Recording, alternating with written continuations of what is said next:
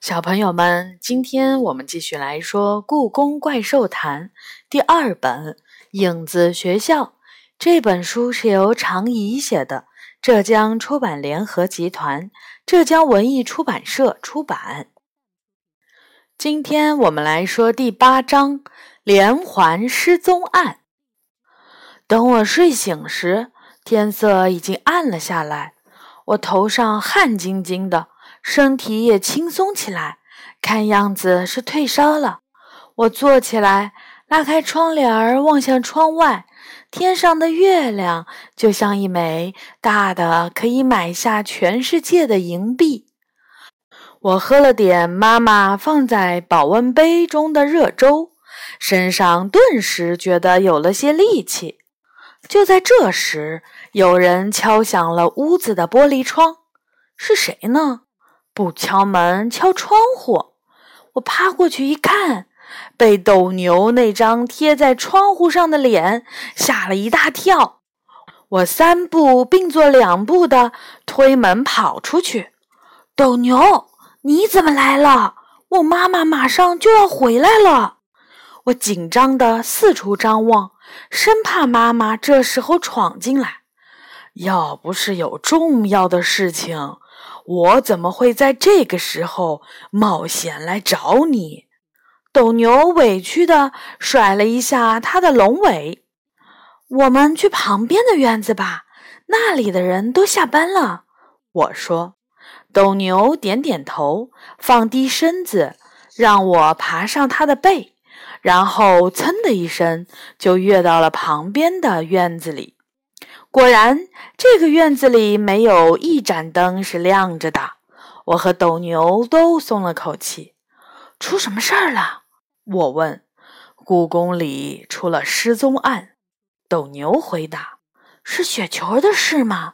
这我知道。”斗牛摇了摇头说：“不光是珍宝馆的雪球，瓷器馆的鸽子麻豆也失踪了。”还有御花园的莲花仙子，居然也少了一位。什么？我吃惊的睁大了眼睛。莲花仙子失踪？斗牛叹了口气说：“动物失踪以前也遇到过，但是花仙失踪还是从来没有过的事儿。”龙大人怎么说？龙大人。斗牛皱起了眉头，他一听连环失踪案，头疼病就犯了，要去昆仑山休养，把所有的事情都交给我处理。什么？他又这样？我很替斗牛抱不平，怎么一碰到难办的事儿，龙大人就躲起来了呢？没关系，我已经习惯了。斗牛反而来安慰我：“我能帮上什么忙吗？”我问。如果我们没有猜错，这段时间的失踪案应该都与影子宫殿有关。他说：“我刚刚看到今天的《故宫怪兽谈》上，你昨天傍晚曾经去过影子宫殿。”什么？梨花已经把这个消息发在了故宫怪兽坛上了，我大吃一惊。梨花不愧为故宫第一猫仔，早上听到的消息，下午就印在了报纸上，这也太快了。是啊，还是头条新闻呢。斗牛点着头说：“能不能和我详细说一下，你是怎么进入影子宫殿的？”怎么所有人都问我同一个问题？你、梨花、杨永乐，还有影子宫殿里的千岁爷爷、一木武先生。可是我真的不知道。我实话实说，我追千岁爷爷的影子，追着追着就进去了。那出来呢？你总该知道自己是怎么出来的吧？斗牛不甘心地问道。掉到了一个坑里，我说：“我火星跑着跑着就掉到了一个大坑里。火星没事儿，我就回来了。”斗牛一脸的不相信。我不是开玩笑，我强调，我是真的掉到了坑里。你说的坑在哪儿？他问。影子宫殿里的阳星殿旁边。阳星殿，对，就是故宫里的养心殿，在那边叫做阳心殿，是影子皇家学校。斗牛皱起了眉头，嘴里嘟囔着：“我刚刚路过养心殿，那边没有什么坑啊。”我两手一摊，我也不知道是怎么回事儿，真奇怪。他说。几百年都没有出现这么奇怪的事儿了。我听那里面的妖精说，他们是被你们神兽关到影子宫殿里的。既然这样，你们怎么会不知道出入口呢？我有些好奇地问。我们的确知道一个地方，斗牛承认。几百年来，每次遇到犯大错的妖精。我们都会把他送到那里，念一道口令，他就会消失，进入影子宫殿。我们猜测那里可能就是影子宫殿的入口，而口令就是钥匙。没有口令，那个入口就无法打开。事实也是这样，几百年来，没有谁误闯进影子宫殿。也没有听说有谁闯出来过。梨花猜这和金砖封印有关。我说：“你们知道金砖封印的事儿？”斗牛两只眼睛睁得快有足球大了。嗯，一木先生告诉我的。那家伙这么多年了，还改不了到处乱说的习惯。斗牛生气地说：“除了你和梨花，还有谁知道这件事儿？”我吞吞吐吐地说：“还还有，嗯，杨永乐、元宝。你知道他们现在在哪儿吗？”他们，我不知道该不该说。但是看着斗牛着急的样子，我还是决定说实话。他们和梨花一起去看金砖封印了。什么？斗牛被吓了一跳，这可糟了！什么糟了？我瞪大眼睛问。快，我们要去找他们。碰到了金砖封印就糟了。说着，斗牛这会儿也顾不上会不会被人类看见了，背着我腾空而起。龙宗门外静悄悄的。四下漆黑一片，连个人影都没有。考古现场里井井有条，看不出发生过什么意外。他们可能已经回去了。我瞥了一眼斗牛，他的脸色难看的要命。我们沿着路找找看。他说。斗牛大步走了起来，我在后面紧追。因为放心不下，一路上我们两个一句话也没说，急急忙忙地沿着红墙朝储秀宫的方向跑。穿过乾清门时，故宫里的路灯亮了起来，温暖的灯光下，两个人影正在乾清宫前的广场上慢慢走着。看那个头，衣服的颜色，我大声喊道。是杨永乐和元宝吗？杨永乐和元宝吃惊地转过身，走在他们身后的野猫梨花也探出了头来。小雨、斗牛，你们怎么来了？杨永乐挠着头，听说你们去找金砖封印了，找到了吗？斗牛问道。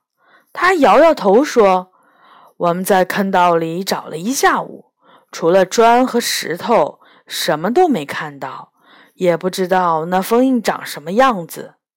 李李叔叔一直在旁边盯着我们，什么都不让碰。元宝气鼓鼓地说：“估计就算找到了什么，也会被他拿走。”李李叔叔是故宫考古研究所里的专家，也也是龙宗门外考古现场的负责人。斗牛松了口气，那就好，那就好。他说：“关于金砖封印的事，你们一定都要保密。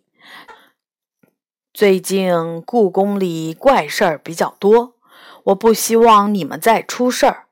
赶紧回去吧，孩子们，到吃晚饭的时间了。”说完，他腾空跃起，不一会儿就消失在夜色里。斗牛，这是怎么了？慌慌张张的。喵！梨花歪着头问：“我也不太明白。”我小声嘟囔着：“他到底在紧张什么呢？”提起晚饭，我肚子饿了。斗牛说的对，我们赶紧去吃饭吧。元宝摸着自己圆圆的肚皮说：“于是我们穿过乾清宫广场，迈上台阶，准备抄近路去食堂。月光下的乾清宫虽然已经一个世纪都没有人住，但仍然美丽端庄。拐弯的时候，前面突然出现了一点动静，又传来了一声咕咚。”我们面前出现了一只狐狸，它有一身漂亮的皮毛和一双闪闪发亮的眼睛，仿佛是从空气里窜出来似的。突然就迎面跑了过来，看见我们，它一下站住了。梨花与狐狸隔着温热的空气对视了一会儿，梨花先开口了：“你好。”喵！你好，狐狸说：“你是谁？”喵！梨花眯着眼睛问：“我想我是狐狸。”狐狸回答：“狐狸，我当然知道你是狐狸，但我不是那个意思。我想问你是哪个院子的狐狸？”我认识故宫里的大多数狐狸，但是我好像从来没见过你。喵！我叫黎黎，一直住在景日宫。你是谁？住在这里吗？我好像也从来没见过你。两只动物看起来都挺迷惑。我叫梨花。你不认识我，梨花大吃一惊。你没有听说过故宫怪兽坛吗？喵，那是什么东西？天啊，那可是故宫里最受欢迎的报纸，居然有狐狸还不知道？喵，从来没听说过。狐狸一个劲儿的摇头。我想，可能因为你不认识字儿吧。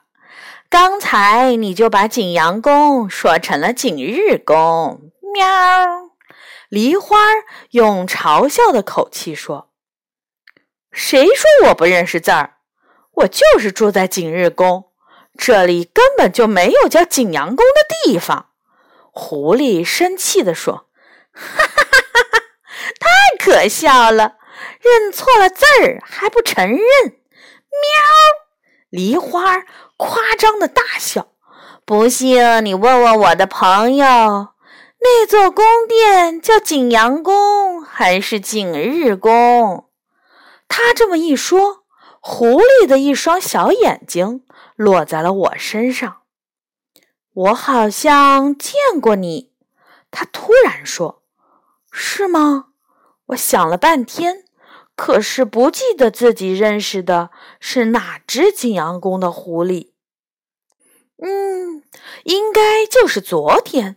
他肯定地说：“我昨天没有去过景阳宫啊，是景日宫。”他执着地纠正：“我不是在景日宫见到的你，是我和伙伴们出去玩的时候看见的。”这么听起来，景阳宫不，嗯，是景日宫，好像还住了不少狐狸。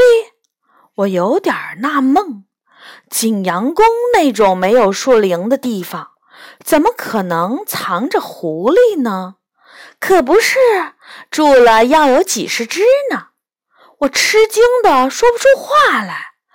故宫里居然藏着这么多狐狸！你别吹牛了。这下连杨永乐都忍不住说：“故宫里的狐狸加起来也没有几十只。景阳宫那种地方，要是住了那么多的狐狸，我们不可能不知道。”狐狸大声说：“我才没有吹牛呢！不信你们可以去看。”那好。我们现在就去，你带路吧。喵，梨花说：“现在可不成。”狐狸回答说：“我是出来参加聚会的，带你们回景日宫的话，我就要迟到了。”梨花哼了一声说：“哼，我猜你就不敢。”喵，不是不敢，是现在没时间。明天我们可以约个地方见面，然后我带你们去。”狐狸理直气壮地说，“或者你也可以和我一起去我们的聚会，那儿有不少住在景日宫的狐狸。”就在这时，梨花抬起头，猛地在空中吸了几下鼻子。奇怪，他嘟囔着走进狐狸，又闻了闻，然后伸出爪子。狐狸往后躲了一下，可是奇怪的事情还是发生了。梨花的爪子碰到了狐狸，可就像雾气一样，它的爪子落空了。天啊！喵！梨花叫道，身体弓了起来。那是他极度害怕时才会做出的姿势。老天爷！狐狸也大叫。他们都轻声问：“你看到发生了什么吗？”狐狸伸出爪子去摸梨花，却碰不到它。天啊！喵！梨花再次说：“真是这样。”狐狸一次又一次试着去碰梨花。却总办不到。梨花儿往后一退，发起抖来。他突然大叫道：“栏杆！我透过你能看到你身后的白玉栏杆。”喵！狐狸看着梨花儿说：“我也透过你能看到你身后的宫墙。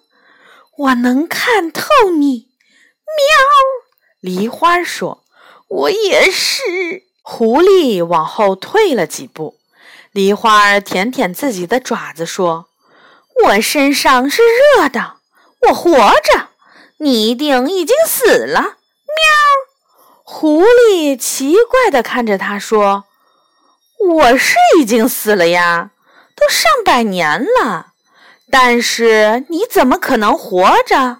这宫殿里不应该有活着的东西，除了妖精。”听到“这宫殿”几个字儿，仿佛一道闪电劈在我的头顶上。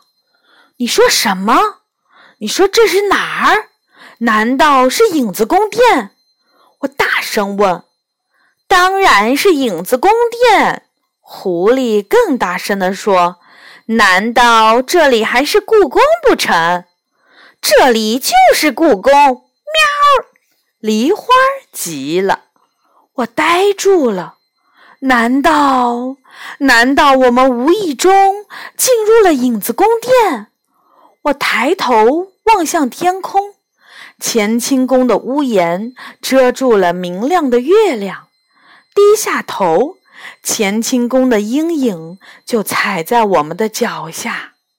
不会吧！我浑身颤抖，转身就沿着宫墙往前跑。我还要去确定一件事儿：乾清宫大门上金色的牌匾在月光下闪闪发亮，上面是金色的大字儿“乾清宫”。没错，宫殿的名字没错，这里是真正的故宫，不是影子宫殿。我松了口气，擦了擦头上的冷汗。但那只狐狸又是怎么回事儿呢？